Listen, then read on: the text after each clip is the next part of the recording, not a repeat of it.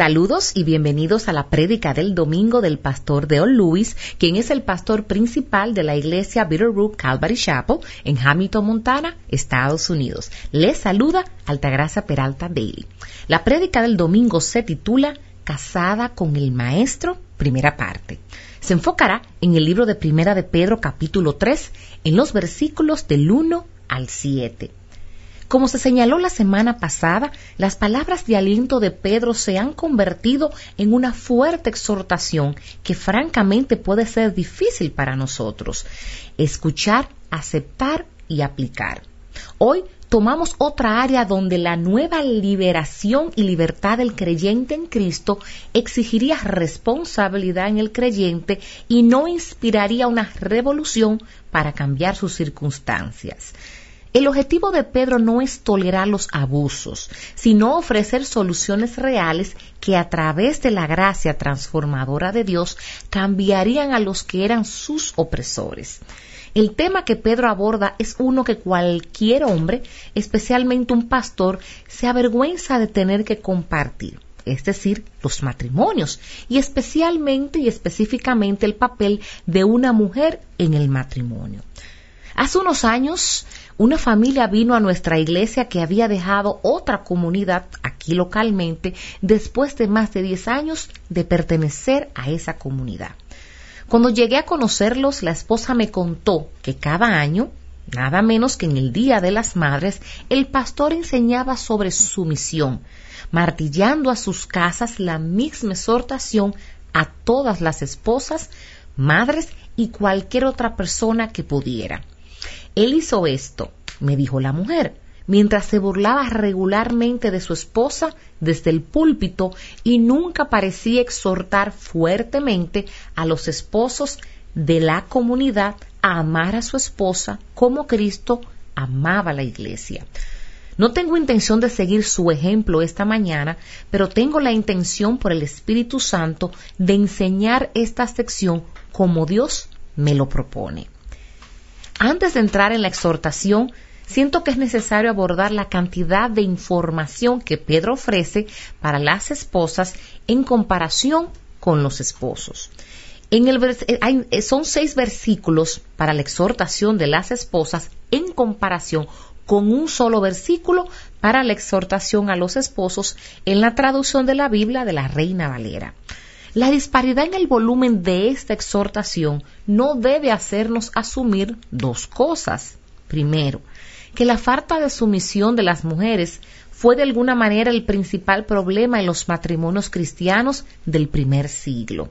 O segundo, tampoco debemos suponer que Pedro o la Biblia son solo un instrumento anticuado chauvinista que solo quiere suprimir las libertades y la igualdad de las mujeres. En cambio, primero debemos recordar que el contexto del pasaje es nuestra gran salvación y como esa gran salvación exige la responsabilidad de vivir un favor inmerecido, especialmente para aquellos que te oprimen. Y en segundo lugar, las mujeres cristianas en el imperio romano tenían pocas libertades, y es que las tenían, y muchas, si no la mayoría, estaban casadas con esposos incrédulos, lo cual es claramente el caso en esta sección donde Pedro dice que la sumisión fue para que el esposo incrédulo pueda ser ganado por la conducta de sus esposas. La disparidad en el volumen de la exhortación tiene mucho que ver con la situación actual y nada que ver con que las mujeres sean el mayor problema o la actitud machista del autor. Pedro simplemente les está diciendo a las mujeres que fueron ignoradas o maltratadas por sus esposos incrédulos sobre la mejor manera de ganarlas para Jesús. Parece que en este momento en la iglesia primitiva había muchos más matrimonios que estaban unidos de manera desigual. Y tal como lo leímos anteriormente, en el caso de los cristianos en la era de la iglesia del primer siglo, como oprimidos por el gobierno, y los amos que maltrataban a sus esclavos. Muchas de las esposas estaban casadas con esposos incrédulos. Esta sección puede ser muy fácilmente incomprendida, así que me tomaré mi tiempo para desglosarla y dejar en claro lo que dice la palabra. En Primera de Pedro capítulo 3 en los versículos del 1 al 7 nos dice, Asimismo vosotras mujeres estad sujetas a vuestros maridos, de modo que si alguno de ellos son desobedientes a la palabra, puedan ser ganados sin palabra alguna por la conducta de sus mujeres al observar vuestra conducta casta y respetuosa. Y que vuestro adorno no sea externo, peinados ostentosos, joyas de oro o vestidos lujosos, sino que sea el yo interno, con el adorno incorruptible de un espíritu tierno y sereno, lo cual es precioso delante de Dios. Porque así también se adornan en otro tiempo las santas mujeres que esperaban en Dios, estando sujetas a sus maridos.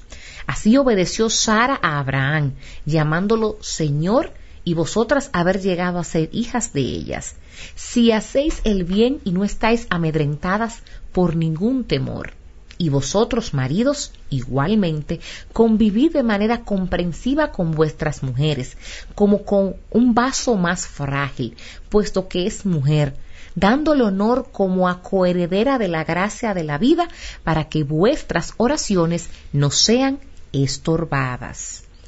Para los propósitos de nuestro estudio posterior, así es como se divide esta sección.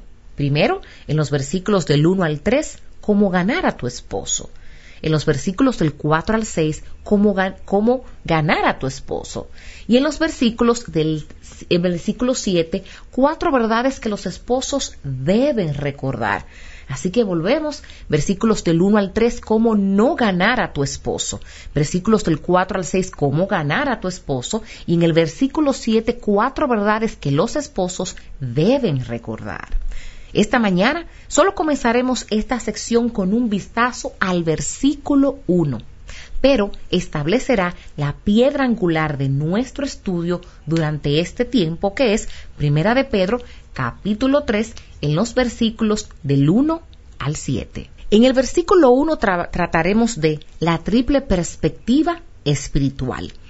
En Primera de Pedro, en capítulo 3, versículo 1 nos dice, Asimismo vosotras mujeres, estad sujetas a vuestros maridos, de modo que si alguno de ellos son desobedientes a la palabra, puedan ser ganados sin palabra alguna por la conducta de sus mujeres.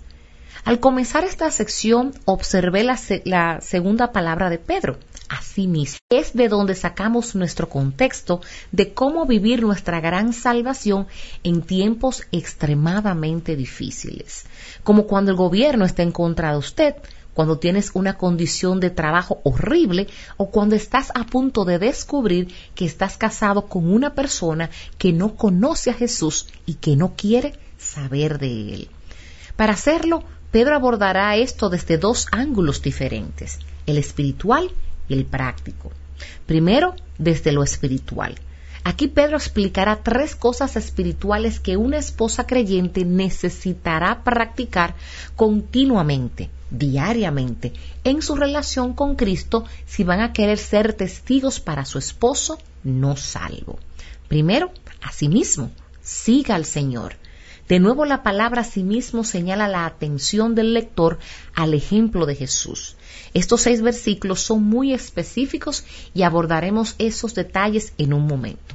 Pero la verdad general es que las mujeres que se encuentran casadas con un esposo incrédulo no tienen que abrir un nuevo camino. Todo lo que necesitan hacer es seguir el ejemplo de Jesús. La palabra utilizada, sumisa, se ha convertido en una palabra de moda que causa reacciones negativas, pero en el original idioma griego la palabra significa sujeción, que no tiene nada que ver con inferioridad. El ejemplo es Jesús, que se sometió a la humanidad como la naturaleza misma de Dios para poder ganarlos, ganarnos y ganarlos para el Padre. Entonces, cuando Pedro exhorta a las esposas a ser sumisas, no les dice que son inferiores, les dice que son iguales y están renunciando voluntariamente a su posición para que puedan ganar a sus esposos caídos.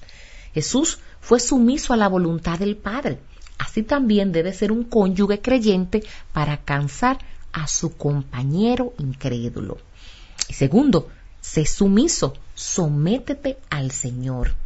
La única forma en que las personas pueden someterse a un cónyuge incrédulo o uno creyente, para eso sí es, ante todo, son sumisos a Jesús y lo han hecho Señor y Maestro sobre su vida y no solo su Salvador. Las personas que luchan con la sumisión tienen un problema de señorío y una vez que lidian con la sumisión a un Dios amoroso que renuncia voluntariamente a nuestro control, se vuelve mucho más fácil. Por cierto, este no es un problema masculino femenino, este es un problema de carne, ya que nuestra carne siempre está luchando contra nuestro espíritu por el control. Nuestra carne no está interesada en renunciar a ningún control de lo que quiere. Ah, quiere un Salvador que cuando en lo que anhela comienza a exigir el pago de los cheques que ha emitido. Nuestro espíritu que ha nacido de nuevo quiere tener el control sobre nuestras vidas y la verdad es que Jesús solo será su Salvador en la medida en que le han permitido ser el Señor. ¿Tiene Jesús el control de tu vida? incluido todos los aspectos de tu vida personal, esperanzas, sueños, ambiciones, etc. Cuando Él haya ascendido al trono de tu corazón y haya tomado el control de todos los vastos territorios de tu vida, no tendrás ningún problema en renunciar voluntariamente a tus derechos a su cónyuge o a tu cónyuge incrédulo como una forma de ganártelos o de ganárselos para Jesús. Y tercero, de modo que si alguno de ellos son desobedientes a la palabra, puedan ser ganados sin palabra alguna, cumplir con el Señor. Esto es muy interesante, ya que Pedro pronto ofrecerá los aspectos prácticos de cómo se verá a diario. Pero primero, observe cuidadosamente la frase, de modo de que si alguno de ellos son desobedientes a la palabra. Esto indica dos cosas. Primero, indica que estas mujeres creyentes estaban compartiendo la palabra de Dios con sus esposos en un intento de compartir la razón de la esperanza que hay dentro, como dice Primera de Pedro capítulo 3 en el versículo 15.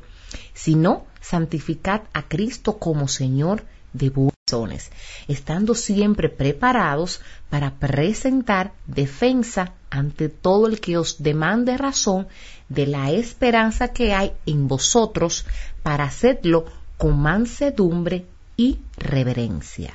Pero primero, y hasta el punto, ante nosotros sugiere que estas mujeres permanecían en la palabra de Dios misma, el cónyuge creyente no puede tratar de llevar a su compañero incrédulo a la iglesia, sino que debe permanecer en la palabra de Dios, alimentándose diariamente de la palabra de Dios por el Espíritu de Dios que es transformado por ella. Además de la presencia permanente de la palabra de Dios por su espíritu, el cónyuge creyente se desanimará y caerá en técnicas y manipulación religiosa como base para tratar de hacer de que su cónyuge venga a Cristo. Y con el tiempo se volverán resentidos y amargados hacia su cónyuge y su rechazo de sus esfuerzos religiosos para que venga Jesús. Para empezar, eso es exactamente lo que Pedro intenta evitar que ocurra. A partir de esto podemos ver que hay tres verdades acerca de la presentación sobre la cual Pedro está escribiendo aquí. Primero, porque estamos siguiendo el ejemplo de Jesús, la presentación es una obligación y no una opción. Debido a que no estamos sometidos a Jesús, la sumisión es una oportunidad, no una conformidad porque nos estamos sometiendo a Jesús. Y tercero, debido a que estamos con Jesús, la sumisión es un adorno, no un encarcelamiento. La próxima semana pasaremos a la práctica y como escribe Pedro, que sin decir una palabra puede ser ganado por la conducta de sus esposas. El problema es este. ¿Qué tenía Pedro en mente con respecto a la conducta de las esposas que podría ser más efectiva que las palabras que el esposo incrédulo claramente no habría respondido? Para ver esto, lo dividiremos en dos categorías. ¿Qué usar y qué no usar? En los versículos del 2 al 4, ¿qué conducta usar? Y en el versículo 3, ¿qué conducta no usar? Bendiciones. Les ha hablado Altagracia Peralta Deli traduciendo al pastor Deo Lewis, quien es el pastor principal de Bitterroot Calvary Chapel, localizada en Hamilton, Montana, Estados Unidos. Para mayor información y recursos en español, por favor visita www.vvcalvary.com en la sección Spanish. Si este mensaje ha sido de bendición para ti, compártelo con quien deseas que sea bendecido. Si necesitas que oremos por ti, por favor, envíanos un correo electrónico a prayer.bvcalvary.com. Oramos para que tengas una maravillosa semana en el Señor.